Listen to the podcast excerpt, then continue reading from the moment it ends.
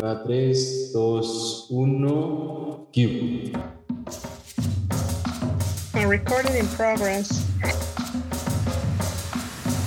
Yo creo que sí, como hacerlo como un poco más, más radiofónico, ¿no? Es como... Estúpido y sensual podcast. Espérame, déjame ponerle pausa porque el gato está. Espérame, ¿soy, soy el güey de las nieves? Eh, ok. Empiezo de nuevo. La. Bye. Bye. Allá me iba a salir mi Zoom. no mames.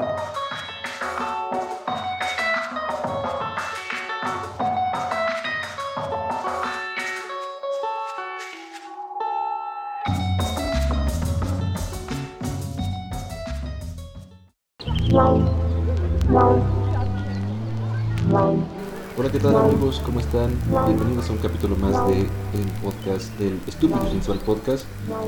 Eh, me da mucho gusto recibirlos nuevamente y estoy a la distancia conectado con Zach Nité desde Francia, yo estoy desde México.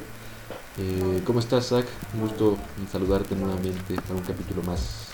¿Qué onda, Lalo? Muy bien, muchas gracias. Aquí este, a finales del invierno en Europa y afortunadamente no me he enfermado, así que todo bien, no me puedo quejar, gracias.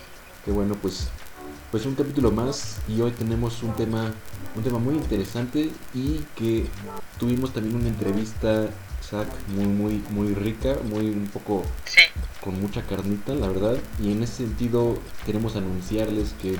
Ah, super anuncio, ¿no? Este, que, que como es una entrevista que consideramos vale la pena con un, con un amigo nuestro, igual la mayor parte del capítulo va a girar en torno a ella, ¿no? Entonces solo queremos ahorita hacer unos comentarios de apertura acerca de cositas que han pasado en, en aquí en México, no se saca allá en Francia. Y vamos a ir rápido con estos comentarios y después ya a lo que es la entrevista. Y pues bueno, Zach, yo te decía, eh, a reserva de, de la sección de noticias europeas, eh, que me llama mucho la atención esta nota, no sé si haya pasado, pero me recordó al, al capítulo de Malcolm en el que Francis tiene boletos para las luchas y pone a Riz y a Malcolm a competir Ah, por sí. Ajá, a competir entre ellos para ver quién se gana ese boleto sobrante. Chicos, ¿qué sucede? Quiere que me castiguen para no ir contigo, pero es muy estúpido para conseguirlo. Veremos quién es estúpido cuando este estúpido esté viendo la lucha. Ay, chicos, se supone que esto es un concurso sobre el amor y lo convirtieron en algo feo. Continúen. Suéltame. Porque acá en México eh, la planta, bueno, la empresa Tesla, que es esta del siempre bien ponderado Elon Musk, muy, muy controvertido personaje, ¿no? Ajá. Eh, eh, planea construir algo, no se sabe si es una planta de manufactura, si son oficinas administrativas, al momento no se sabe, no se sabe Su qué. casa de playa. Ajá, su casa de playa, no sé. Pero ha anunciado que tiene intenciones de construir un cierto tipo de infraestructura para Tesla en México. Y el candidato que se había como levantado la mano y que al parecer también tenía como pues negociaciones avanzadas con la propia empresa con Tesla es este Nuevo León. Estaba en el, en el norte del país, que es pues, conocido este, por esta, pues por su vocación, digamos, Industrial. manufacturera. Sin embargo, el presidente del país, nuestro también siempre bien ponderado, Andrés Manuel López Obrador, eh, dijo que no, que, que- que va, que en caso de que Tesla y Nuevo León sigan negociando para instalar la planta allí, él se va a oponer porque dice que no hay agua en el norte y pues bueno, eso también pues es de alguna forma cierto. Sí. Eh, entonces, como no hay agua, pues no, no hay, pues tú sabes también, eh, que no deja de ser tener cierta razón en este caso el presidente, porque pues sí, es con este recurso que en el norte hace falta, eh, pues puede generar ciertas problemáticas, ¿no? Pero esto ha de- ha generado una, una batalla muy interesante, te digo, como en el capítulo de Malcolm, entre muchos estados de, de México, sobre todo los del centro y del sureste, para prácticamente estar peleándose entre sí para ver quién gana Tesla, quién gana, quién sabe qué, que va a construir Tesla, Ah, ¿no? y vas a ver que no va a ser nadie, como en el capítulo de Malcolm. Exacto. sí. Y pues no sé, ¿qué, qué otra cosa ha pasado, este? Eh, pues pues mira, fíjate que eh, noticias un poco menos eh, graciosas.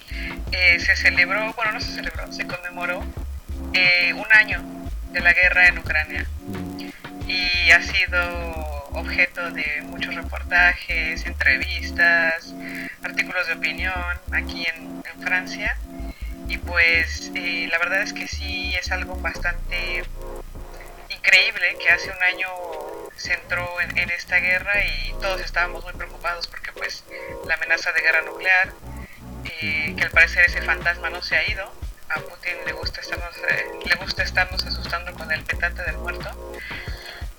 Pues nada, una- un año de, de esta guerra que ha dejado bastantes muertos y que no creíamos que, iba a suceder y y sí lo, sucedió y pues nada, aquí seguimos todavía la expectativa de qué va a pasar, esperando que no, no escale en intensidad y que se pueda encontrar una solución rápida a este conflicto. Sí, claro, ¿no? O sea, como, como el mundo parece haberse habituado porque pues, la guerra desató como un efecto, tuvo un efecto en la inflación a nivel mundial Sí, y ya, bueno, las últimas noticias de la inflación es que pues parece que se está, eh, pues si no bajando, al menos estabilizando, pero eso, o sea, como el mundo se, eh, se adecua a una guerra, ¿no? Eso dice mucho de nuestros tiempos. y pues también la inflación ha pegado mucho el bolsillo de las personas y no solamente en la canasta básica, sino eh, haciendo el, el enlace con el tema de Olalo, Ujú. con la cuestión de el, el alojamiento, la vivienda.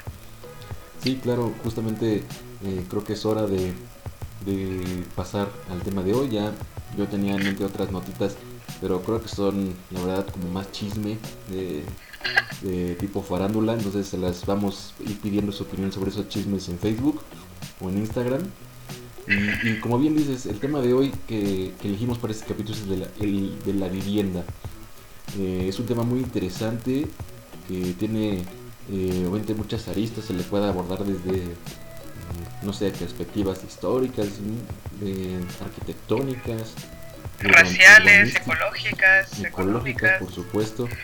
Eh, y pues bueno, antes de entrar a la, con lo que es la entrevista, eh, hoy tenemos a un invitado muy, muy especial, que es un co- ex compañero mío, un colega reportero que se llama Edgar Rosas. También actualmente es editor en jefe de un portal que se llama Centro Urbano, que como el nombre lo indica, está especializado en, en el periodismo, pero en el sector de la vivienda, ¿no? Entonces él es una persona ya con, él nos decía, con seis años de experiencia en este sector, entonces pues ya se la sabe de la A a la Z, ¿no? Entonces para nosotros es, es muy interesante su participación. Y pues bueno, Zach, antes de, de entrar de lleno a la entrevista, te digo, yo nomás traía como unos, unos datitos que me llamaron la atención, por ejemplo, del más reciente censo de población y vivienda de México, que entiendo, ¿Eh? bueno, Edgar me corregirá, eh, que entiendo que el más reciente es el 2020, y allí decía que en, en el país, eh, en- obviamente estamos hablando de México, por ejemplo, el índice de casas abandonadas. Bueno, ahí no quiero ahorita entrar en el índice de casas totales, pero me llama mucho la atención el índice de casas abandonadas, que son 6 millones de casas que no están, no tienen residentes actualmente. Y esto ya no, ya lo veremos en la entrevista, es muy interesante, pero el INEGI, el Instituto Nacional de Geografía, Estadística, Estadística. ya estoy como Peña Nieto en ese famoso, en ese famoso blooper. con la ampliación de facultades del Instituto de Información y de Acceso ah, de Información y de Acceso a, a la opinión pública de, de toda la información disponible para la ciudadanía desde el gobierno, el IFAI. E informática. Eh, informática, sí, hay- hay- E hay- información, informática. Pero bueno, este instituto muy, muy, muy particular en sus siglas, eh, pues nos menciona, ¿no? Que a veces están abandonadas estas casas por falta de servicios, por largas distancias respecto a los centros de trabajo, de estudio, en fin, una serie de problemáticas que ya iremos abordando mucho más con, con Edgar, ¿no? Y te digo, y otro datito que a mí me llamó muchísimo la atención de revisando estas estadísticas del INEGI es eh, cómo en México las casas que sí están habitadas han reducido su número de habitantes. En el 95 menciona el, instituto, eran 6 habitantes promedio por, por, por casa y no hablemos por ejemplo hasta de las generaciones de nuestros abuelos, de nuestros papás que eran 14, ¿no? Este, ¿Sabes? Claro. Eh, actualmente en este 2020 eh, del censo son es la mitad son 3.6 habitantes por, por casa no o sea eso y, y además tomando en cuenta que es población más eh, eh, en edad pues la población mexicana también está envejeciendo no no al ritmo Sí. el de otras sociedades pero sí está No. envejeciendo Así es, Lalo. Eh, estos, estos datos que comentas son muy interesantes porque, bueno, ahorita ah, que escuchemos la entrevista que hicimos a Edgar, pues van a, van poner todavía más en perspectiva esta información que les acaba de dar Lalo, porque como lo menciona eh, Edgar en, en muchas veces en la, en la entrevista, la cuestión de lo inmobiliario, de la vivienda, es una cuestión con muchísimas cabezas, con muchísimos ángulos, con muchísimas aristas y muchísimas, ahora sí que maneras de cortar el pastel, muchísimas capitas ahí y pues no hay una sola solución, no hay una, no hay una sola problemática, o sea, no es la problemática de la vivienda, hay muchas. Y pues eh, varios de estos temas los tocamos, así que eh, si les parece bien, si te parece bien Alu, pues no doy más spoilers y vamos a la entrevista con Edgar Rosas, editor en jefe del portal web Centro Urbano. vamos con Edgar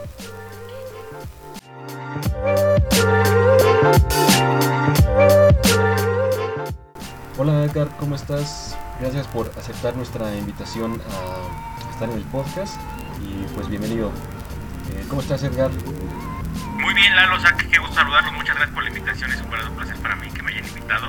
Y pues nada, hablar de vivienda, que es uno de los temas que me apasiona y que es uno de los temas más interesantes del momento. Así que muchas gracias por la invitación y gustosos de platicar.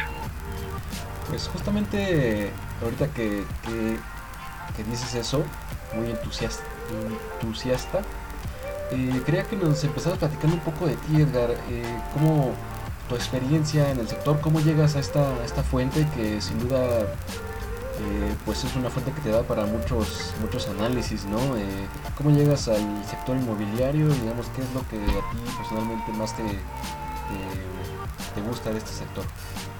Pues mira, Lalo, yo llegué a este sector de manera fortuita. La verdad es que llegué a este sector como una oportunidad laboral que, que- que busqué. Eh, no, no llegué, eh, digamos, buscando o anhelando cubrir el sector. Sin embargo, eh, llevo ya siete años eh, cubriendo, siendo especializado en temas de vivienda, sector inmobiliario. Eh, los últimos 3-4 años también profundizando en temas de urbanismo, de construcción de ciudad, de lo que implica para la calidad de vida. Y te diría que eh, he encontrado en este sector, o particularmente en este tema, algo muy apasionante porque sin duda toca temas fundamentales en esto, ¿no? Que digo, la, calidad de vida, el hecho de eh, el tema de la vivienda, de concretar un derecho fundamental que está plasmado incluso en la Constitución, ¿no? Eh, es un tema muy interesante. Eh, te digo, empecé en 2016 cubriendo este sector como tal. eh, y pues nada, a partir de ahí ha sido una, un camino muy interesante en el que cada vez crece más la pasión, sobre todo por esto, ¿no? Porque son temas complejos que no son, eh, que no tienen respuestas eh, obvias, quisiera decirlo así, que son eh, el tema de la vivienda lo, lo llamo como el monstruo de mil cabezas, ¿no? Porque cuando sientes que ya atrapaste una o tienes una resolución, una respuesta, ya salieron otros elementos que te hace voltear, ¿no? Y que es cambiante, pero en términos generales es eso, es eso que llegué a este, a este, a esta industria, a este, a este, esta fuente de manera fortuita, pero creo que ha sido una pasión importante y que hoy estoy gustoso de, de- de decirme especializado en este tema. No, sí, claro, porque como dices, es un monstruo de mil cabezas porque tú decías es, es urbanismo, es este Claro. medio ambiente, eh, movilidad, o sea, este, arquitectura, obviamente, pues son un, Sí. sin población. Incluso climático ahora también, Sí, ¿no? exacto. Claro, y, y más hay un dato eh, interesante que la industria de la construcción es de las primeras industrias que tendrían que estar como haciendo esfuerzos importantes para el tema de la emisión de gases de efecto invernadero, ¿no? O sea, es un tema también importante. Hablando a nivel México, ¿cuál es el principal reto o los más bien los principales retos porque bien dices que no hay una respuesta obvia, no hay una respuesta simple. ¿Cuáles son los Claro. retos que tú identificas en el sector de la vivienda en México? Mira, Lalo, hoy en día creo que el mayor de los retos duda es el tema de vivienda social, de atender eh, esto que decía no la derecha o, o ver a la vivienda como este derecho que tienen todas las familias, porque sin duda hoy estamos muy lejos de poder cumplir ese objetivo, ¿no? Hoy en día, por ejemplo, con lo que me planteaba, ¿no? Un poco la visión de, de la vivienda y la generación millennial o los jóvenes y estas nuevas generaciones que vienen, yo diría que hoy estamos enfrente de una generación condenada a no poder comprar vivienda, ¿no? Es decir, esto que veíamos de generaciones pasadas, de nuestros abuelos, de nuestros padres, que quizá con esfuerzos, pero tenían la posibilidad, ¿no? Por lo menos en el horizonte, si trabajabas, si hacías bien las cosas, podías alcanzar a comprar una vivienda, ¿no? Hoy, ni porque hagas las cosas bien, tienes la posibilidad, o siquiera pensarlo dentro de tu plan, poder comprar una vivienda, ¿no? Y, y básicamente por dos elementos fundamentales. El primero, por supuesto, el nivel salarial, que simplemente por el nivel salarial, no solo de los jóvenes, ¿no? sino de la población en general en México, no da para comprar una vivienda. Y el otro tema ligado que es el tema de la oferta, ¿no? Que hoy simplemente no hay vivienda que se pueda hacer eh, a costos que puedan ser comprados por la mayoría de la gente, ¿no? Estamos hablando, por ejemplo, que Sociedad Hipotecaria Federal el año pasado reportó un precio promedio de vivienda de 1.5 millones de pesos y prácticamente a nivel nacional y prácticamente es imposible que generaciones que ganan menos de 15 mil pesos puedan comprar siquiera una vivienda de 800 mil pesos. Son, es un escenario muy alejado en estos dos elementos, ¿no? Eh, si lo aterrizamos un poquito, este tema en la vivienda, eh, ¿qué, digamos, qué retos o no sé si de plano problemáticas este, son las más urgentes desde tu perspectiva en la Ciudad de México y el área metropolitana, ¿no? Mira, eh, es interesante eso porque si a nivel nacional vemos un problema si nos centramos en las principales urbes se desproporciona totalmente, ¿no? En la Ciudad de México simplemente por- para ponerte, digamos como para poner la vara, ¿no? Tratar de dimensionar. En la Ciudad de México, Valle de México, hoy es más fácil encontrar una vivienda de un millón de dólares que de un millón de pesos. Simplemente en la Ciudad de México y en el área metropolitana no hay vivienda por debajo, ya no te diría ni un millón de pesos, un millón y medio de pesos. Es decir, hoy si tienes suerte una vivienda nueva, encontrarías en un millón ochocientos, un millón novecientos mil pesos. Durante los últimos años, por lo menos desde que yo entré a cubrir el sector, siempre se manejó la idea y, que, en la Ciudad de México estaba viviendo un proceso de expulsión, ¿no? Justamente por eso, porque las nuevas familias que creaban hijos de personas que sí tenían casa en la Ciudad de México, por este aumento en, los costos de la vivienda, pues ya no podían comprar dentro de la ciudad y tenían que irse a las periferias, ¿no? Es decir, en este caso municipios ale- aledaños del Estado de México, alcaldías eh, de fuera, ¿no? No, no las alcaldías centrales. Hoy, a partir de lo que puedo ver, eh, ni siquiera eso, es decir, hoy ni siquiera en los municipios aledaños de la Ciudad de México hay oferta de vivienda para la clase trabajadora o para, eh, a partir de lo que nos reportan de ingresos, ¿no? O sea, el reporte de ingresos promedio es de 9 mil pesos y hoy, por ejemplo, en, municipios aledaños, te digo, antes se quería tener la idea, si no compras en la Ciudad de México, pues te vas a Huehuetocas, Zumpango, Tecamachalco. Pero hoy la oferta no da ni para eso, es decir, hoy en, las, los municipios aledaños, la vivienda más barata que podrías encontrar si tienes suerte es 600 mil pesos. Para que una persona pueda acceder a un crédito de 500 mil pesos, tendría que ganar entre 13 mil y 15 mil pesos. Entonces ahí hay eh, este, de lo que comentaba un poco al principio, ¿no? La capacidad de compra, la oferta, que son los dos principales elementos que detectamos, no están alineados y por eso no se está haciendo realidad o no hay la posibilidad de comprar una vivienda, ¿no? Y aquí un datito, Lalo, o sea, un tema que reportaba Coneval en 2018, tiene un estudio diagnóstico de la vivienda. En ese estudio decía que alrededor de 73 millones de mexicanos están excluidos del mercado formal de la vivienda por no ganar más de 5 salarios mínimos o por lo menos estos cinco, no, no encontrarse arriba de estos 5 deciles. Es decir, quien está abajo de los 5 deciles prácticamente está imposibilitado de poder comprar una vivienda en el mercado formal. ¿Y eh, cuál es el mercado formal? Este, a través de crédito Infonavit bancario, que sea una vivienda nueva o usada, pero que sea media- mediante estos mecanismos tradicionales. Wow, sí, es, es, es, bastante interesante porque eh, incluso, bueno, no sé, yo me considero alguien que está eh, bien informada sobre la, la actualidad de su país, y aunque Claro. un poco lejos. Y esto que nos estás comentando, la verdad, me impresiona bastante. Eh, y bueno, yo por tener la oportunidad de comparar, digamos, dos realidades en tiempo real, un poco, Claro. porque bueno, mi familia todavía está en México, mis amigos están en México, ellos me hacen parte de sus dificultades y yo que vivo a- a- acá y que he eh, vivido en una gran urbe europea que como es París y que no viví en un, en un departamento como el de Emily en Paris, sino yo viví en un cuartito de azotea, allá en Claro. los Palomares. Lo que es este, pagar un dineral por Claro. una caja de zapatos. Y veo que muchos de los problemas ya tienen eh, décadas en urbes como París, Berlín, etcétera, están empezando a tomar eh, más eh, amplor en, en México, más a mayor amplitud, perdón. Por ejemplo, eh, el costo exorbitante de las, de, de las rentas. Salarios que no permiten rentar individualmente, ¿no? Eh, Europa era conocido, bueno, es conocido por tener un nivel de vida de la clase media bastante bueno, lo que incluso la clase media tenía residencias eh, secundarias, ¿no? Y ahorita ya se está volviendo un problema más grande. Eh, La gente no puede a veces acceder ni a la primera, a la primera vivienda. El mal alojamiento, ¿sabes? Los, estas rentas que son eh, exorbitantes y que los, o sea, son insalubres, es inhumano, que la gente, eh, ah, mucha gente no se imagina que hay gente en Francia viviendo en esas condiciones, de verdad? Claro. y la, la voracidad de los desarrolladores inmobiliarios, eh, expulsiones porque se gentrifica. ¿Crees que hay suficiente conciencia en México por parte de los actores públicos y privados eh, del sector inmobiliario de estos problemas? Y todavía más importante, ¿crees que hay voluntad de querer enfrentarlos en, en miras del interés de la, de la población? Sí, mira, es bien interesante eso. Conciencia o por lo menos tener la magnitud del problema, a lo mejor sí, pero como que todavía no sentimos el fregadazo, ¿me entiendes? Es decir, por lo menos en los últimos años, hablando de vivienda social en específico, eh, se ha insistido mucho, y, y principalmente desde la industria, de los desarrolladores de vivienda, no podemos construir vivienda, no podemos construir vivienda. Eh, ahí empieza ese tema, hay esta conciencia, pero la realidad es que veo muy complicado, todavía no veo que exista como el, mecan o el camino para empezar a aterrizar soluciones eh, concretas, ¿no?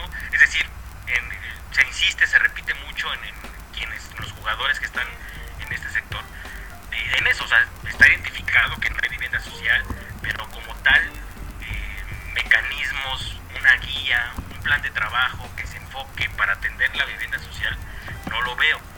Eh, este gobierno en particular, cuando llegó, eh, bueno, a partir de, del sexenio de Calderón, en México se estableció una política de subsidios para que trabajadores del Infonavit principalmente, como no les alcanzaba el crédito, el gobierno llegaba con 50 mil pesos, el subsidio al frente, que sería como una especie de enganche para completar el valor de la vivienda con el crédito Infonavit, ¿no?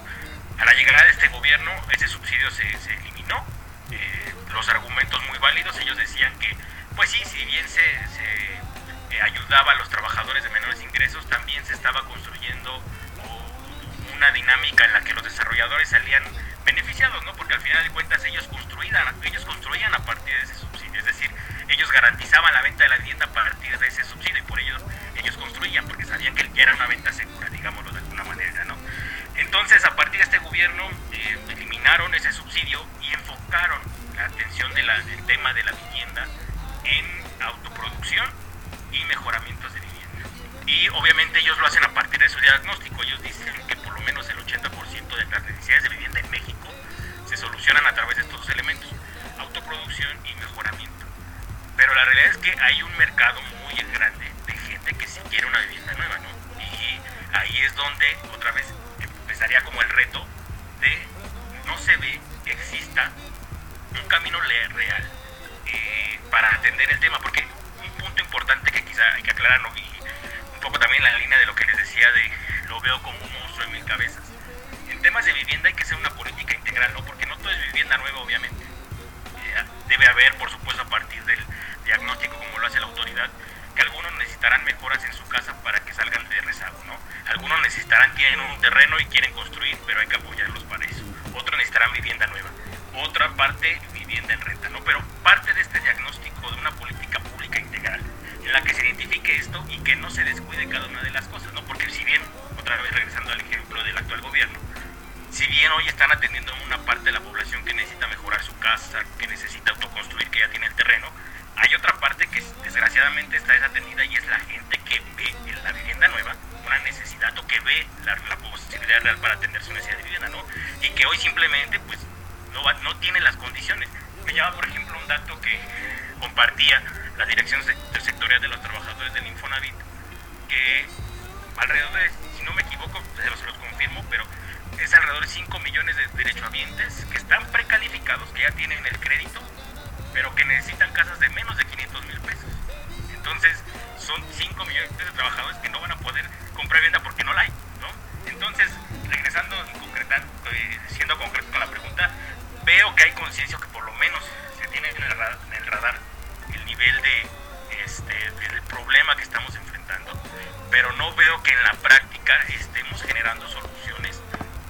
Eh, poder atenderlo, ¿no? Y creo que ese es el, el, el, problema más grave, ¿no? Que estamos viendo el monstruo, pero no, no estamos moviendo para atenderlo, porque sin duda algo que me, me ha venido a la cabeza últimamente es a ver si la próxima gran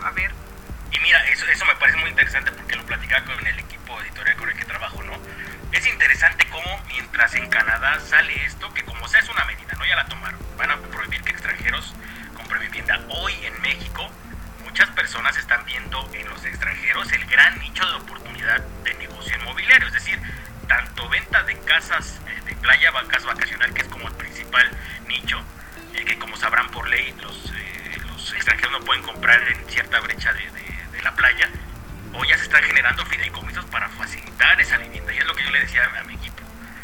Este, hay que poner el ojo, porque ¿por qué mientras en Canadá están viendo como un tema cuidar la la- la- que los extranjeros puedan comprar vivienda? ¿Por qué en México estamos viendo como una oportunidad? Y ahí yo aventuraba el decir, pues es un poco lo que está pasando con la Ciudad de México, el Airbnb, las nómadas digitales, ¿no? Es decir, llega un nuevo mercado que tiene poder adquisitivo para comprar bajo las condiciones del mercado actual y que la oferta inmobiliaria va a voltear para allá.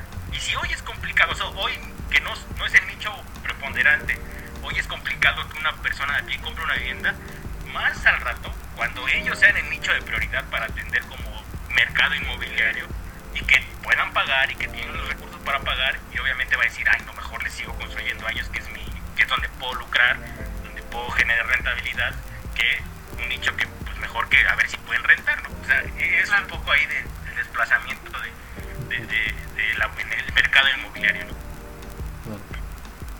Sí, sí, definitivamente. Y bueno, fíjate que también estaba leyendo un artículo, bueno, ya tiene un rato, es un artículo de The Guardian de 2021, que me pareció muy, muy, muy impresionante, en el que el título decía que la mitad de los trabajadores eh, estadounidenses no pueden comprar, no pueden rentar, perdón, una vivienda de un dormitorio con un salario mínimo. O sea, la mitad de los trabajadores. Eso me pareció eh, pues muy importante. Y bueno, también hay que decir en el contexto que 2021 es justo después de la pandemia. Claro. Eh, la, la pandemia ahí movió muchas cosas eh, en el sector inmobiliario estadounidense.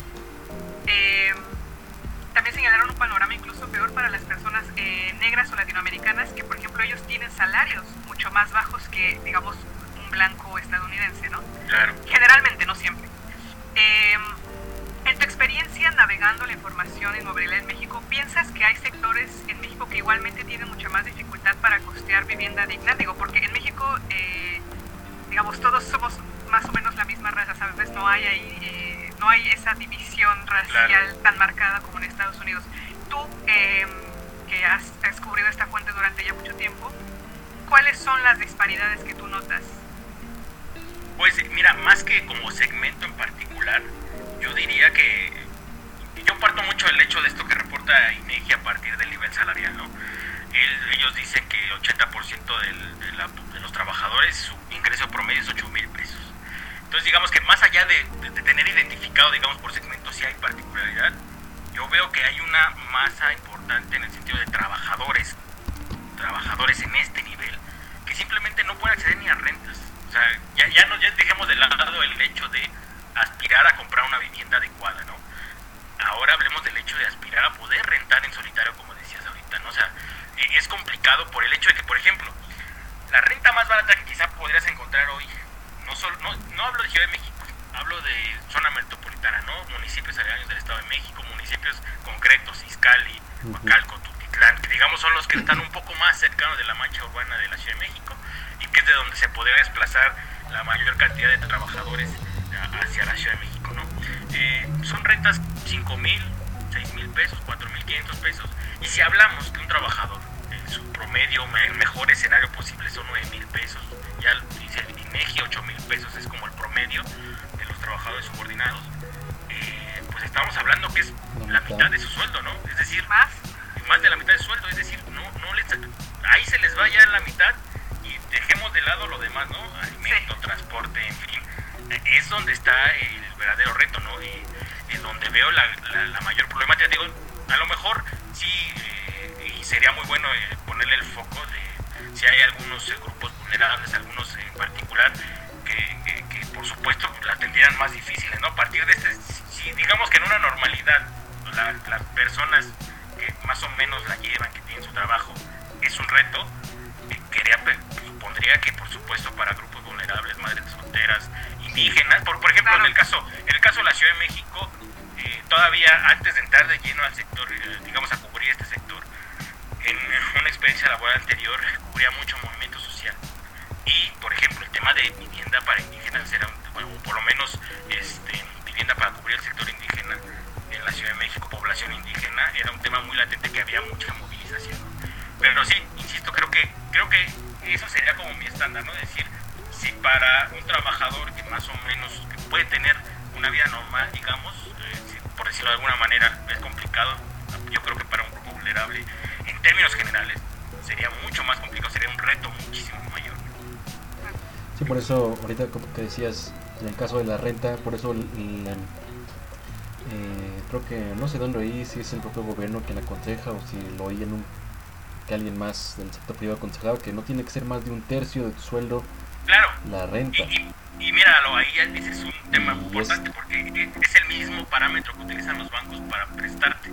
Es decir, si un banco te presta, mensualidad debe ser, o más bien, si un banco te presta un crédito, te pide 5 mil pesos de mensualidad, tú deberías estar ganando 15 mil pesos, es decir, te pide tres veces el, el salario, ¿no? Y es parte también de los consejos de finanzas personales.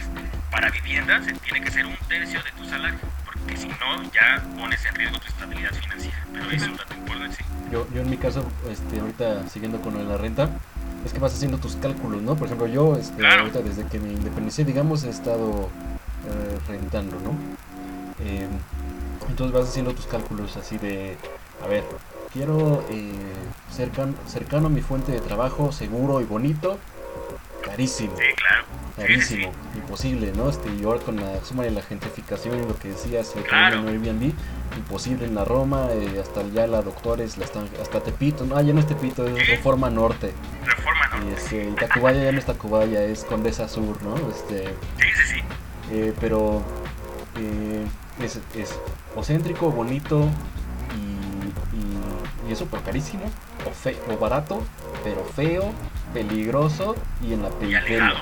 O si, si, si- o algo más o menos en medio, porque la única forma de encontrar algo bonito, eh, adecuado, algo así en, en una zona céntrica es que al dueño no le, inter- no le importa el dinero. O sea, que quiera, tener, que quiera tener su propiedad ocupada, una persona como que tenga ya eh, una, digamos, situación económica pues holgada, digamos, y que lo que quiera es que su casa esté ocupada para que no se le invadan o para que sabe qué, o algo así. Es la única forma. No, no, no, este, no hay de eso. En- leí tu artículo sobre la vivienda social en México y lo calificas de, de un gran pendiente y esto, bueno, desde antes de la elección de 2018. Brevemente, eh, ¿en, qué, ¿en qué consiste la vivienda social? Digo, para aclarar los términos, en México. ¿Y crees que sigue siendo eh, el caso de que es el gran pendiente? ¿Qué avances y qué temas, qué avances hay con el actual gobierno y qué temas siguen sin ser atendidos? Mira, sí, eh, es bien interesante eso que acaba de tocar de primero establecer qué es vivienda social. Eso es muy particular porque eh, no sé si CONAVI, este, la Comisión Nacional de Vivienda, va a hacer una actualización de la clasificación, pero por ejemplo, CONAVI tenía vivienda económica y vivienda social como dos, digamos, como los dos primeros extractos de la cadena de valor, eh, o por lo menos de los precios de la vivienda, ¿no? Yo diría que la vivienda social hoy eh, tendría que ser esta entendida como la que pudieran adquirir eh, la mayoría de los trabajadores o de la base eh, social en México, ¿no? Eh, y yo, poniendo cifras, sería vivienda que esté por debajo de los 500 mil pesos. Y te digo otra vez porque cada quien, por, en particular los desarrolladores, como que cada quien tiene su evaluación. ¿no? Hay desarrolladores que hablan de vivienda social de 800 mil o 900 mil pesos. Y eso para mí me parece un insulto porque quien, entendiendo el concepto de vivienda social que es para las mayorías o para una base trabajadora amplia, hoy simplemente no puede adquirir una vivienda ni siquiera de 700 mil pesos. ¿no? Entonces creo que por ahí es importante que empecemos a aclarar justo los conceptos y decir eso. Vivienda social tiene que ser por debajo de los 500 mil pesos porque es el gran mercado que hoy estamos viendo que es el que ganan los trabajadores. Otra vez, como les decía, ¿no? Hoy para que Infonavit o un banco te presten 500 mil pesos, tendrías que ganar entre 13 mil y 15 mil pesos. Y obviamente, como lo dice INEGI, ¿no? Hoy este, en menos del 14% de la población gana más de, 15 gana más de 15 mil pesos, ¿no? Entonces, por ahí para empezar a establecer los parámetros. Y ahora que decías avances y grandes pendientes, yo creo que el gran pendiente de la, en términos de vivienda del actual gobierno que viene acarreando es el esta, tomar las riendas y hacer esto que les decía, una política integral de vivienda. Es decir, tener muy bien mapeado las necesidades de vivienda y a partir de ahí empezar a generar soluciones, porque obviamente, ¿no? Otra vez, perdón, lo que les decía, eh, el tema de la vivienda también se ha cambiado en que quizá hoy también estamos ante un, un cambio de paradigma en el sentido de quizá la vivienda que necesita parte de la población que está buscando ya no necesariamente sean dos recámaras, eh, que sea de cierta denominación, de, perdón, de cierto eh, tamaño, y que quizá pueda ser eh, vivienda más pequeña que cumpla con las características. Pero es otro gran debate, ¿no? Porque en qué términos, yo se lo preguntaba a algunos arquitectos en algún momento. Por ejemplo, les ponía el ejemplo de la vivienda mínima. Vivienda mínima son eh, departamentos de 20 metros cuadrados, en el que comparte servicios como lavandería principalmente, o este, cocina y baño lo tienen al interior, ¿no? Pero yo les preguntaba, ¿qué tanto estos modelos de vivienda es en realidad una tendencia porque es lo que está pidiendo la gente? ¿O qué tanto es precarizar la vivienda y pon- ponerle una fachada bonita para decir, es que es la tendencia, ¿no? Es otra de, las, eh, digamos, de esta parte que tendríamos que analizar. Y, y regresando a la pregunta, avances pendientes. Yo creo que te digo, el gran pendiente es esto, como que la autoridad en verdad, en este caso la Secretaría de Desarrollo Agrario Territorial Urbano, tome las riendas porque hoy no veo que estén haciendo esto, una gran política pública integral que incluye temas de suelo, que incluye esto de mapear eh, las necesidades de vivienda, que incluye meternos de fondo a una discusión en la que es entender cuál es la vivienda que se necesita. Porque, por ejemplo, ahí uno de, de los temas que yo traigo sobre la cabeza es, estamos llegando al fin de, de esta época en la que la vivienda en propiedad era el gran eh, objetivo por la sociedad mexicana, es decir, durante los últimos años la visión del mexicano es vivienda en propiedad, o sea, es el objetivo, si no tienes tu vivienda en propiedad casi casi fracasaste, ¿no?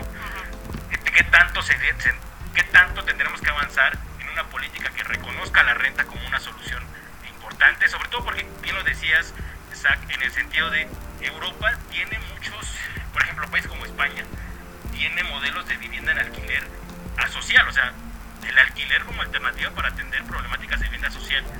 Eh, Francia creo que también, pero en fin, hay como esta parte, de- de- otra vez en este modelo de eh, política pública integral, de decir, otra vez, no es todo vivienda nueva, no todo es acá, puede ser que la vivienda en renta sea una solución, pero otra vez habría que discutir y como este cambio de paradigma de decir, hay que aceptar también que la renta es una solución viable, ¿no? Y, y digo otra vez, esto me parece como uno de los temas polémicos, ¿no? Porque en el discurso se podría escuchar como el argumento que les acabo de decir de es que estamos disfrazando la manera de precarizar la vivienda para atender necesidades, pero es como el debate, ¿no?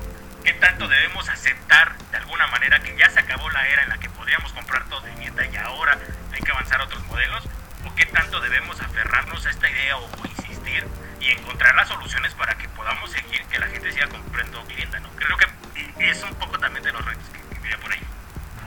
No, pues muy, muy interesante todo esto que nos has este, platicado, Edgar, hasta aquí. Yo creo que hay muchísimas otras cosas por platicar, pero digo, ahorita como que el panorama ha estado un poquito oscuro. Sí, sí, sí. Te, te quisiera preguntar algo como para, para ver qué, qué esperanzas nos quedan, ¿no? Eh, tú que has cubrido esta fuente y bueno, que estás impregnado de toda esta información y que conoces programas, gente, eventos, etcétera, ¿tú podrías darnos eh, como algunos índices de rutas o caminos positivos, optimistas a estos retos? Eh, no sé, ¿existen programas, alternativas, dispositivos que no sean muy conocidos del gran público y que puedan ayudarles? Ah, como tal, creo que creo que yo lo que vería como quizá la ruta, si lo podríamos decir de alguna manera, eh, lo que donde podríamos encontrar es en la disposición eh, de los jugadores. eh, otra vez como regresando a la pregunta anterior, me gustaría contestar esto, ¿no? Hay esta esta conciencia del nivel del problema. Si bien todavía no se aterriza, creo que hay disposición, por lo menos de jugadores, tanto del sector privado como del gobierno, para poder empezar a aterrizar soluciones reales. Yo que veo de, digamos, positivo, que empecemos a voltear a ver a otros países que quizá tengan políticas de vivienda exitosas y empezar a replicarlas, ¿no? Para traer eh, eh, esta, eh, para tratar de empezar a tener soluciones, ¿no? Por ejemplo, yo veo en América Latina muchos países que están se están esforzando en temas de vivienda, ¿no? Y que pasan, y, y otra vez por eso les digo que es como monstruo de mil cabezas y cuando uno cree que va el camino salen otras cosas, ¿no? El gran tema de la vivienda otra vez es el suelo.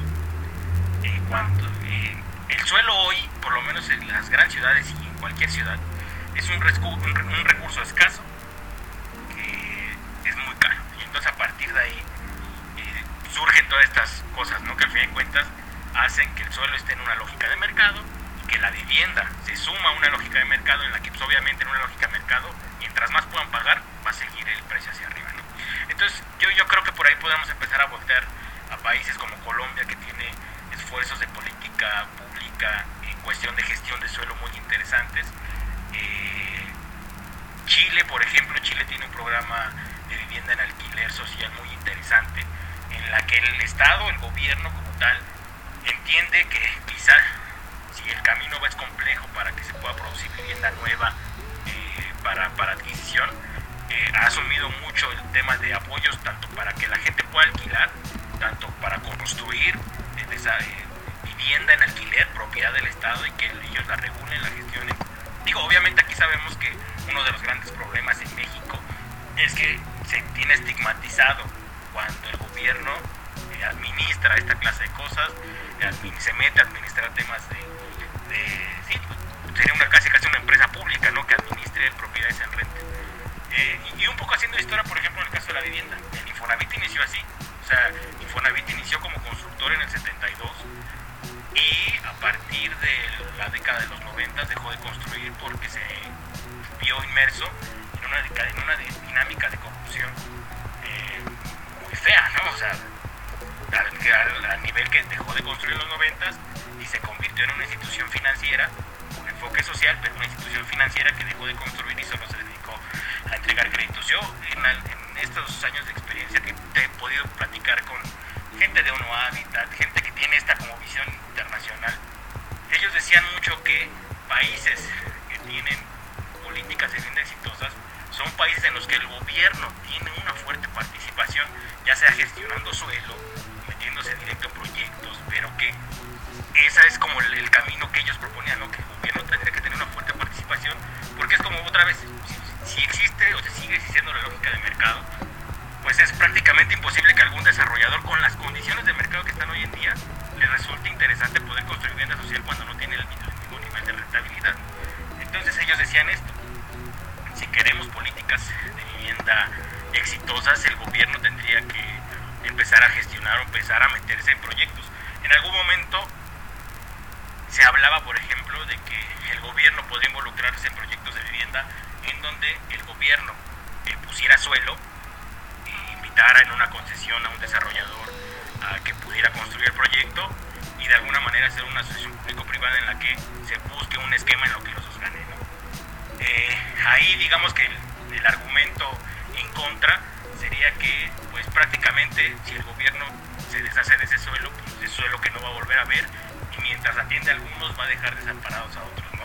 Entonces lo que decían es proyectos de vivienda en renta, o sea, el, proye- el, el gobierno pone suelo, invita a algún desarrollador a construir y que una concesión de 20 años en lo que recupera su inversión, lo, lo que le costó, después se vuelve propiedad del gobierno, el gobierno administra, se lo queda en la panza y digamos que no se, no se dilapida ese, ese suelo, ¿no? ese, ese activo ahí. Este, entonces digamos que eso sería como el, el- el camino optimista que quisiera impregnar aquí, que hay, hay modelos, hay como que algunas pautas que pudiéramos empezar a tomar para empezar a bajar mecanismos que ya se sientan en la realidad. Y que este pues sí eso que podamos empezar a ver cosas tangibles no porque por ejemplo en, mi- en mi percepción algo que pasa mucho ahí en México es que en temas de urbanismo y en temas de vivienda que van de la mano todavía como que tenemos muchas cosas en la nube no y que si bien tenemos a lo mejor clara la idea hay que empezar a aterrizar y a bajar hay que empezar a aterrizar y a bajar porque el discurso escucha muy bonito pero si no empezamos a hacer cosas concretas se nos va a acabar el mundo. Y, y poner y poner ejemplo por ejemplo el caso de la Ciudad de México. Desde que entró el gobierno de Claudia Sheinbaum se anunció se, eh, se perfiló que uno de los grandes temas era la actualización del plan de desarrollo urbano eh, del plan de ordenamiento territorial y que iba a ser una de las prioridades de los primeros años, ¿no? entendiendo la, la relevancia para la Ciudad de México de tener un plan de ordenamiento territorial actualizado, porque tiene más de 20 años que no se actualiza. Y entonces llegamos a este nivel en el que ya le falta un año, dos años, y que todavía no se puede sacar el plan de ordenamiento territorial. Y que es, digamos, tendría que ser el eje rector de lo que queremos como ciudad, pero que no tenemos. Entonces, otra vez creo que si me dices algo como esta visión optimista para buscar una luz al final del túnel, creo que eso sería de empezar a ver modelos, de empezar a trabajar eh, eh, eh, mecanismos reales para empezar a aterrizar las ideas que están ahí, pero hay que bajarlas. Eh, Edgar, al principio hablabas, también lo mencionaba Zach, este meme, mis papás a los 30 años, ¿no? Este, vamos a comprar otra casa y yo a los 30 Sí, sí, sí. años, ay, me voy a comprar Vamos a unos tener chetos. otro bebé. Ahorita vengo, voy, voy a la tienda a ver si me alcanza por unos chetos Flaming Hot, ¿no? Este, Claro, claro, sí. este, porque van a estar bien caros, ¿no? Eh, yo te quería preguntar, ¿crees que nuestra generación, digamos nos- nosotros como millennials, ¿no? Este, Sí. las que los que vienen, los centennials, los como sea que se llamen, ¿no? Este, porque creo que ya volvió a empezar el abecedario. Eh, eh, ¿Crees que nuestra- nuestras generaciones y las que vienen están no solo desinformadas en todos estos temas de vivienda y de urbanismo, eh, derecho a la vivienda, no solo desinformadas, sino desmotivadas a informarse? O sea, como lo que decías eh, eh, de los sueldos, de lo que hemos venido platicando, ¿crees que eso desmotiva eh, a las generaciones actuales y futuras? Sí, mira, yo creo que uno eso, yo creo que, sí, yo creo que el principal desmotivador, si queremos llamarlo, es eso, o sea que algo que tiene consciente, digamos, nuestra generación es eso, que estamos en una generación con precarización laboral y que tiene poder adquisitivo bajo, ¿no? Pero fíjate, en el tema de vivienda, yo creo que hoy, a pesar de que es evidente que hay un problema, la generación millennial y los que vienen aún no tienen en plena conciencia como que la magnitud del problema. No tenemos, en términos generales, a qué nos estamos enfrentando. Y te pongo un caso. En algún momento empezamos a colaborar, bueno, no a colaborar, sino que en un experimento eh, con un desarrollador eh, de la Ciudad de México, eh, empezamos a tener como contacto con las clientes que llegan a preguntar por sus desarrollos.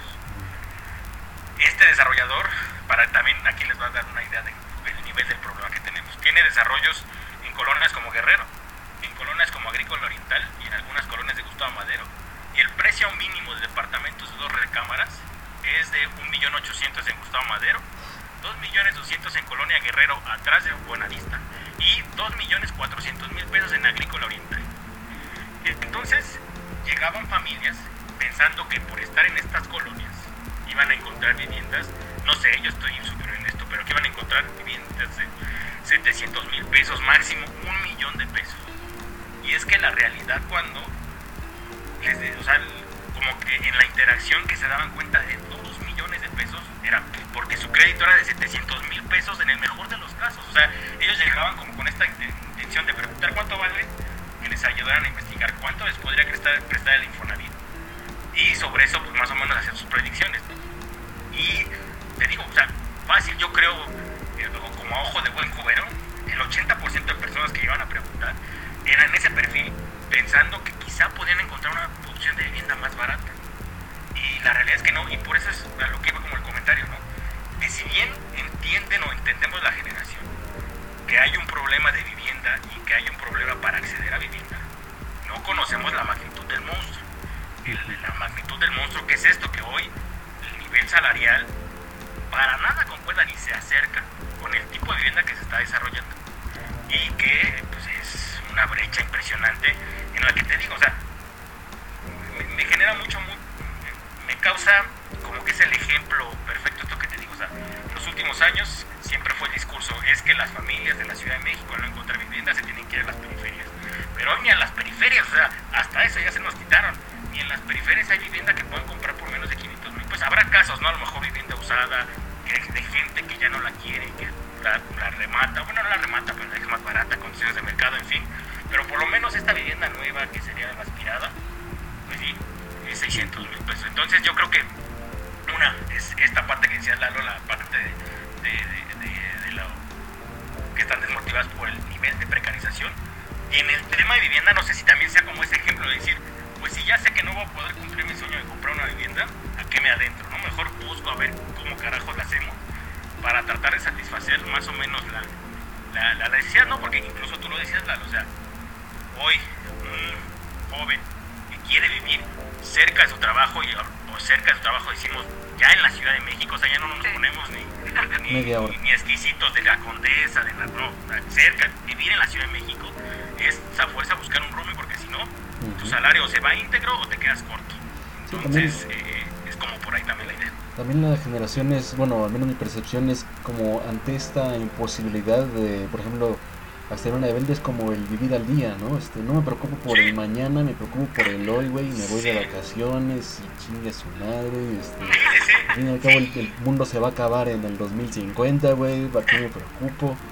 Este, Claro, sí, o sea, sin duda. Y aparte échale, échale que muchos trabajan por honorarios, muchos trabajan por outsourcing, cotizando con el mínimo ante las instituciones, o sea, Claro, es un eso- eso panorama. ese es otro tema que bien dices, Lalo. O sea, imaginemos que un joven tiene acceso al Infonavit, pero lo tiene registrado con el salario mínimo, así, ¿cuándo carajos? Va a siquiera, va a siquiera tener la posibilidad de pensar en un, calificar un crédito para el Infonavit, bueno, sí calificar para el Infonavit, pero que le alcance para comprar una vivienda, ¿no? Y eso, por ejemplo, yo he visto o veía mucho en el caso de instituciones financieras, que hay un debate, mal debate, diría yo, de ¿qué conviene más, un crédito Infonavit o un crédito banco, un crédito bancario? Y yo diría, es que no es, no es si conviene más uno u otro, es para cuál es el perfil que te acomoda. Porque obviamente lo que no tienen contemplado es que el banco te pide por lo menos el 10% de enganche. Y que cubras tus gastos eh, notariales. Y que cubras eh, avalúos. Que cubras, a lo mejor algunos ponen sus promociones para que eh, aceptes y ellos lo cubren. Pero yo creo que una gran barrera de entrada, por ejemplo, en eso es el enganche. O sea, estamos hablando de enganches de 50 mil, 70 mil, 100 mil pesos en el mejor de los casos, o sea, viviendas de 500 mil pesos.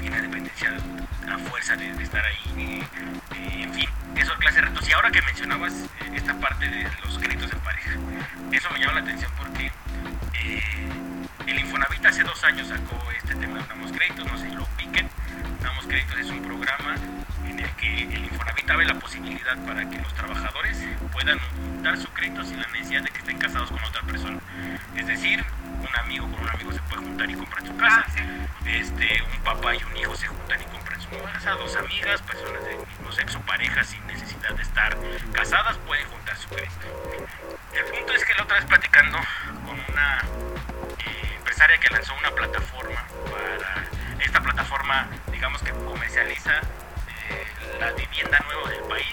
Por lo menos es la gran referencia que ellos tienen. Tratos con los principales desarrolladores de regiones.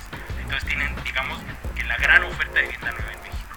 Y justo en una entrevista ella decía el problema ahora es que ya ni con dos créditos le alcanza a la gente para comprarse una casa de 600 mil pesos o sea ahora tienen que juntar tres casa de 600 mil, 700 mil pesos. Ahora ya no es, ya no es beso de tres, es crédito de tres. Sí, exactamente. Y ahí te das cuenta, ¿no? O sea, un poco el deterioro del poder adquisitivo y otra, la, que no se está construyendo la vivienda por debajo del precio que necesita la mayoría de las personas. No, hombre, pues yo creo que vamos concluyéndole aquí porque si no nos vamos a terminar deprimiendo mucho con, con este con esto que nos acabas de comentar, ¿no? Porque a mí, a mí se me hace Sí, muy y mira interesante. que yo, yo quisiera, eh, yo, yo justo ahorita que por ejemplo que Saco me preguntaba la parte optimista, nunca me había sentado a, como a divisar, ¿no? Que- ¿Cuáles son los, las partes positivas, ¿no? O dónde podemos encontrar estos halos de esperanza o estas luces al final del túnel reales, reales, porque te digo, o sea, por lo menos, eh, desgraciadamente, y otra vez insisto, por eso la necesidad de que el gobierno, a través de dato, tome el control de verdad y haga una política pública integral. Que no pase más años. Entendemos que es un monstruo y que, pero hay que empezarlo a, a aterrizar porque si no van a pasar otros 10 años. Y no quiero que en otros próximos, en los próximos 10 años que volvamos a platicar, este, tengamos que eh, decir que no avanzamos y que las nuevas generaciones siguen sin comprar vivienda y que los únicos que pueden comprar son los, los que ganan bien, que ganan 50 mil, 60 mil, 70 mil pesos y que son los que están acaparando el mercado y que están comprando la vivienda y que son los que están poniendo a rentar para que los demás, es decir, este círculo, ¿no? Sí, sí, sí. Pero, pero sí, o sea, eh, por lo menos en el corto plazo eh, no se están viendo los, desde el punto de vista de los desarrolladores ellos mismos y reconocen, se, se ha dejado de construir vivienda social porque los números no dan. Y es donde otra vez, les, otra vez regresando al punto que les decía, entonces tenemos que pensar en un nuevo, un nuevo paradigma para la vivienda, es decir, le tenemos que arrebatar a la lógica de mercado la vivienda y que el gobierno empiece a buscar otros esquemas y que se empiecen a buscar otras alternativas y que se empiece a buscar la manera de cómo sí podemos hacer esa vivienda. Porque me queda claro que hoy bajo las lógicas del mercado que rigen a la vivienda, pues simplemente no vamos a poder comprar una vivienda de 500 mil pesos en la Cuauhtémoc, en la Roma, o sea, jamás en la vida, ni en la Ciudad de México, hoy ni en los municipios aledaños, ¿no? Pero sería como buscar esas alternativas. No, hombre, pues, pues sí, como dices, por ejemplo, ya muchos compañeros que, que yo conozco, amigos, ya su aspiración es a heredar. Por ejemplo, tengo un amigo, un amigo que heredó la casa de, de su abuelo, otro apenas, bueno, seguramente quizás te acuerdas de Christian ahí de Global.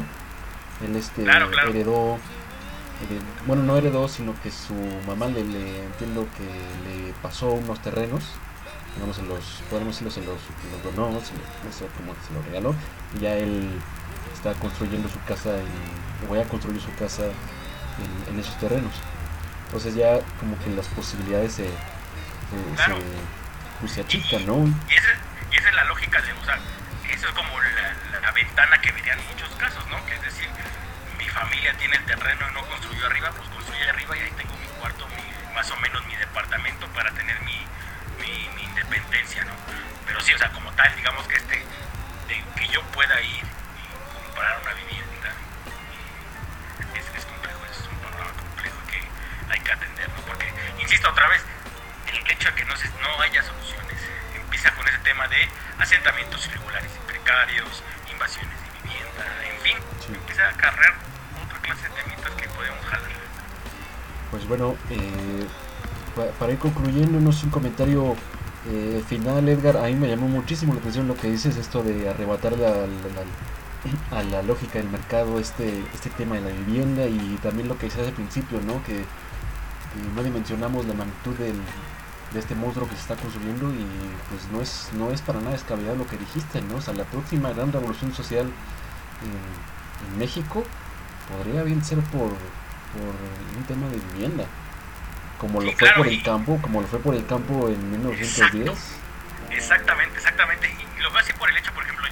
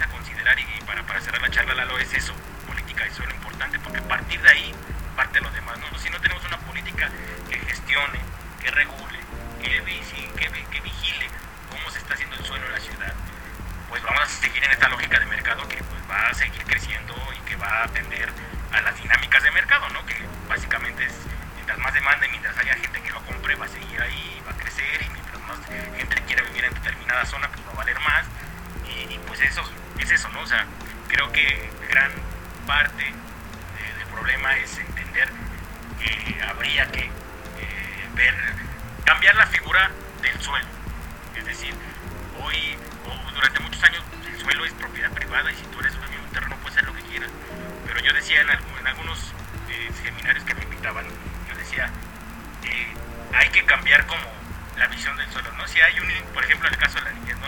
Hay un interés superior de la niñez.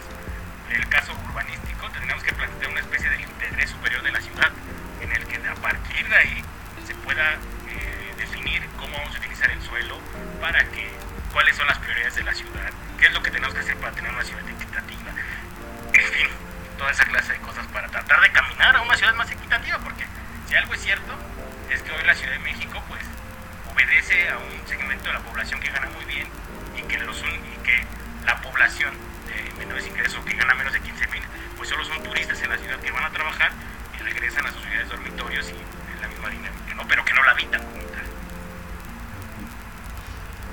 Pues bueno, Edgar, a mí me da muchísimo gusto haberte tenido como invitado porque, pues mira, este, insisto, yo te había dicho que eran 20 minutos y mira, ya va exactamente una hora de, grabación. Yo diría más bien que te digo de cátedra. Entonces para nosotros ha sido, la verdad, un deleite haberte tenido aquí. espero que podamos este, seguir charlando en otros episodios de otros fenómenos como dices que se derivan de esto. Y pues nada, Zach.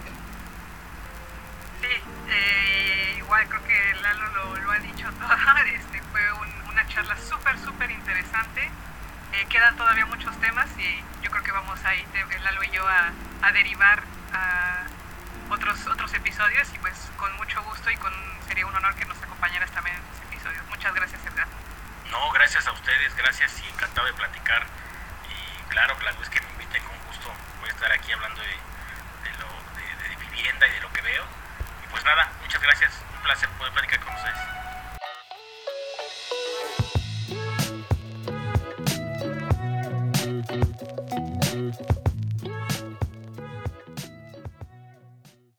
Pues muy bien, esperamos que les haya gustado esta entrevista que tuvimos con Edgar. A mí en lo personal yo se lo decía eh, fuera de... en un espacio que quedó fuera de la grabación, que para mí pues, ya está súper avanzado en sus conocimientos sobre el sector inmobiliario y sin duda se nota. La verdad que aprendimos, aprendimos muchísimo. Y, por ejemplo, yo, a pesar de, de que me quedo con un panorama un poco, un poco abrumador, porque tú le preguntabas, ¿hay esperanza? y, y creo que, este, pues así, pero pues no hay mucha, ¿no? Este, pero yo, yo me quedo, por ejemplo, que mm, hay, hay opciones, ¿no? O sea, no, eh, y depende además del caso particular de cada uno, ¿no? O sea, no se trata también de que todos tengamos que comprar casa, ¿no? De que todos tengamos que vivirnos rentando, ¿no? Este, Claro. Es válido, por supuesto, lo que decía Edgar, ¿no? Este, lo que hablamos con Edgar de, de heredar.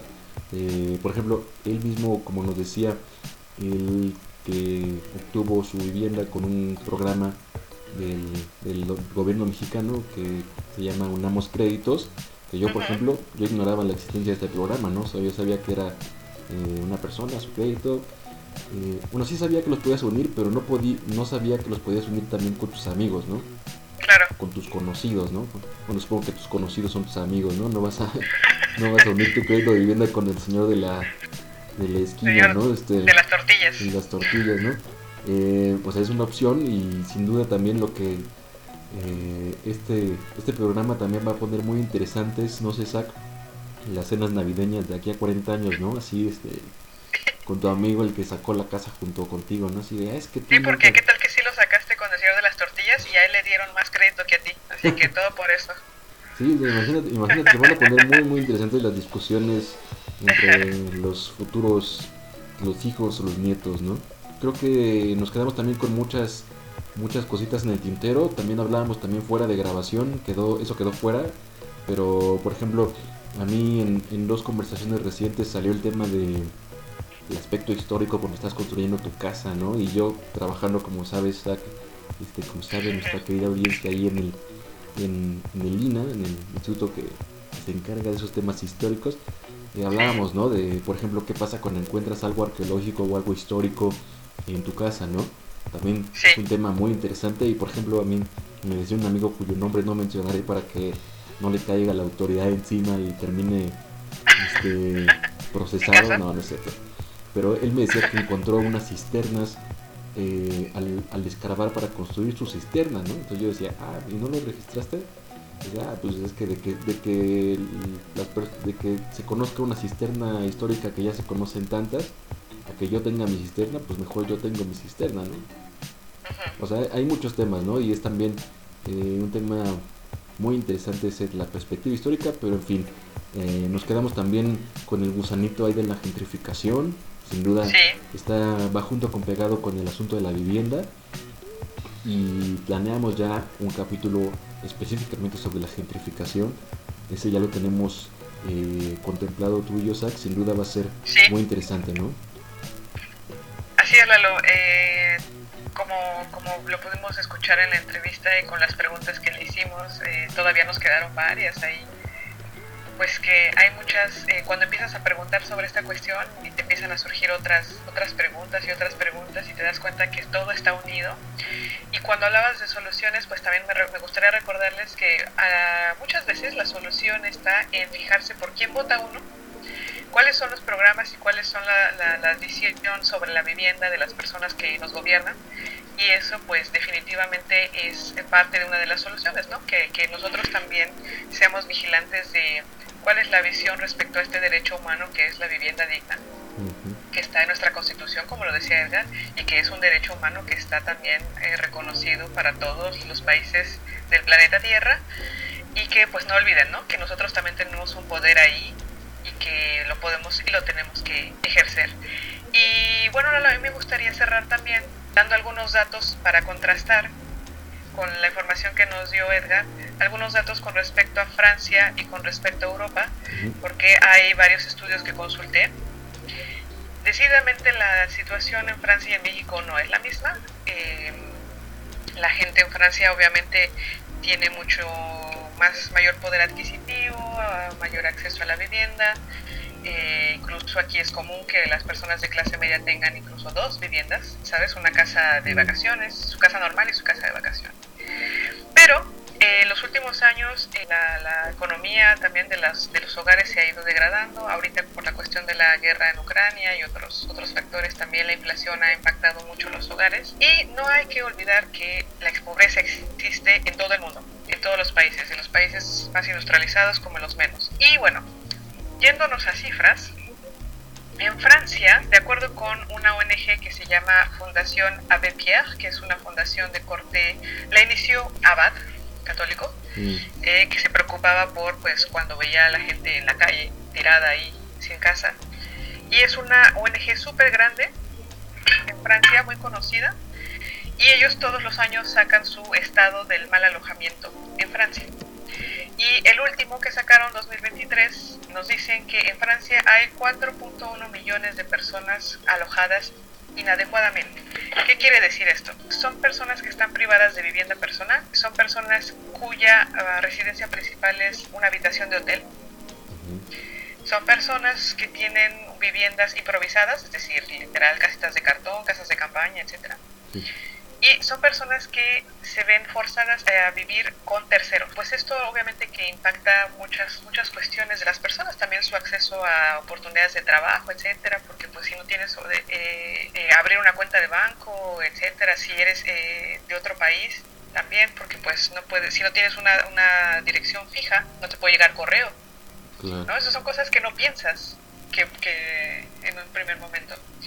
Y también están 12.1 millones de personas que viven en situaciones vulnerables en la vivienda, es decir, que viven en un condominio con grandes dificultades o que eh, tienen muchos impagados de sus alquileres o de servicios, o sea, gente que vive en sus casas sin luz, sin agua, sin gas, porque no tiene para pagar. Personas de bajos ingresos que viven en hacinamiento moderado, es decir, lo que tú y yo conocemos como la familia que, que vive en una casa donde viven tres familias. Personas de bajos ingresos que tuvieron frío por razones relacionadas con la pobreza energética. Fíjate cómo es un, es un ángulo también de ver las cosas. La cuestión de la calefacción, por ejemplo aquí en Francia, que no es el caso en México.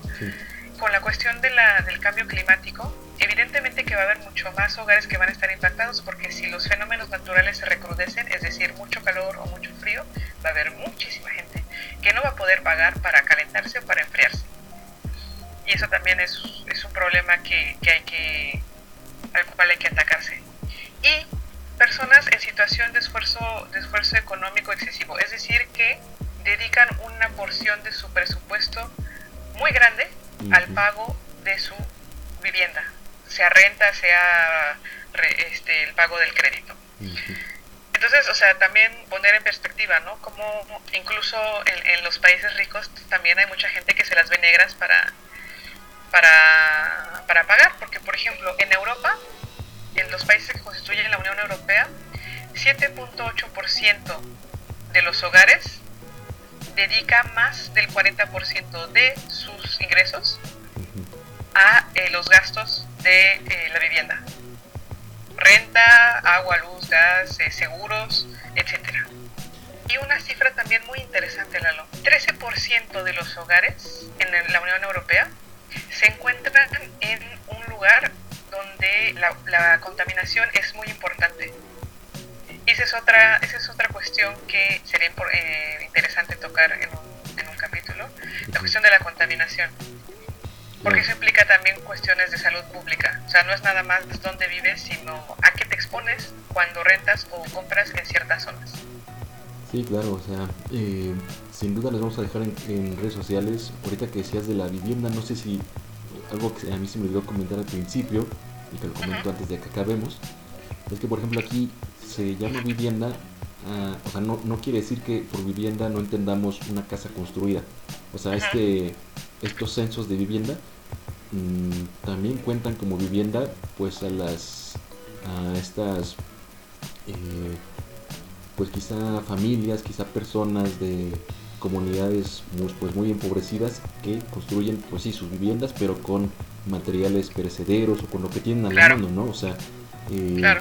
Y que están como bien dices muy expuestas a la, a la propia contaminación, a veces de esos mismos materiales que son contaminantes en sí mismos eh, y por supuesto no al, al clima, como bien dices que, que, pues no es tan extremo como allá, pero imagínate, si aquí están expuestos como dices allá o en ciudades eh, de otros países y Claro. al cambio climático, eh, etcétera, etcétera, ¿no? Entonces ahí en redes sociales vamos a estar compartiendo algunos videos, yo eh, veía un documental apenas de India sobre donde pues es toda la, la sobrepoblación, etcétera Claro.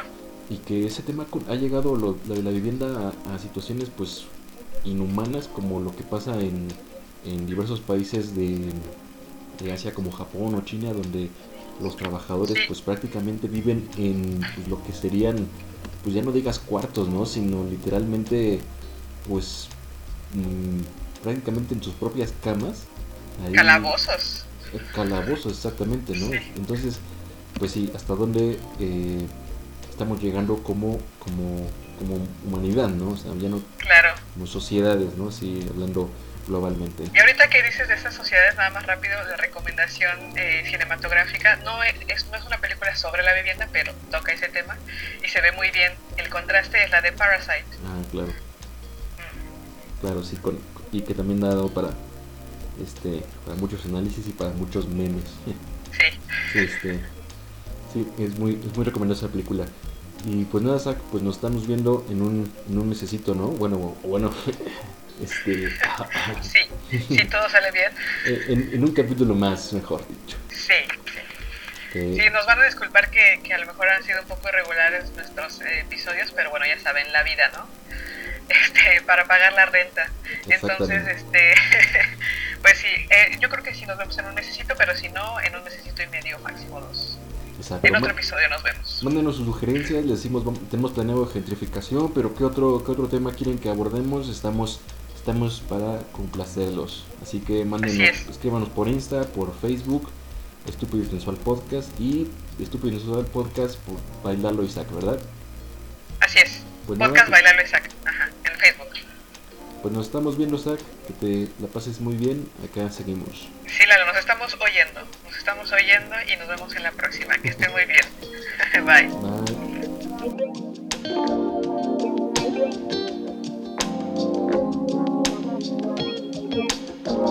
Bye.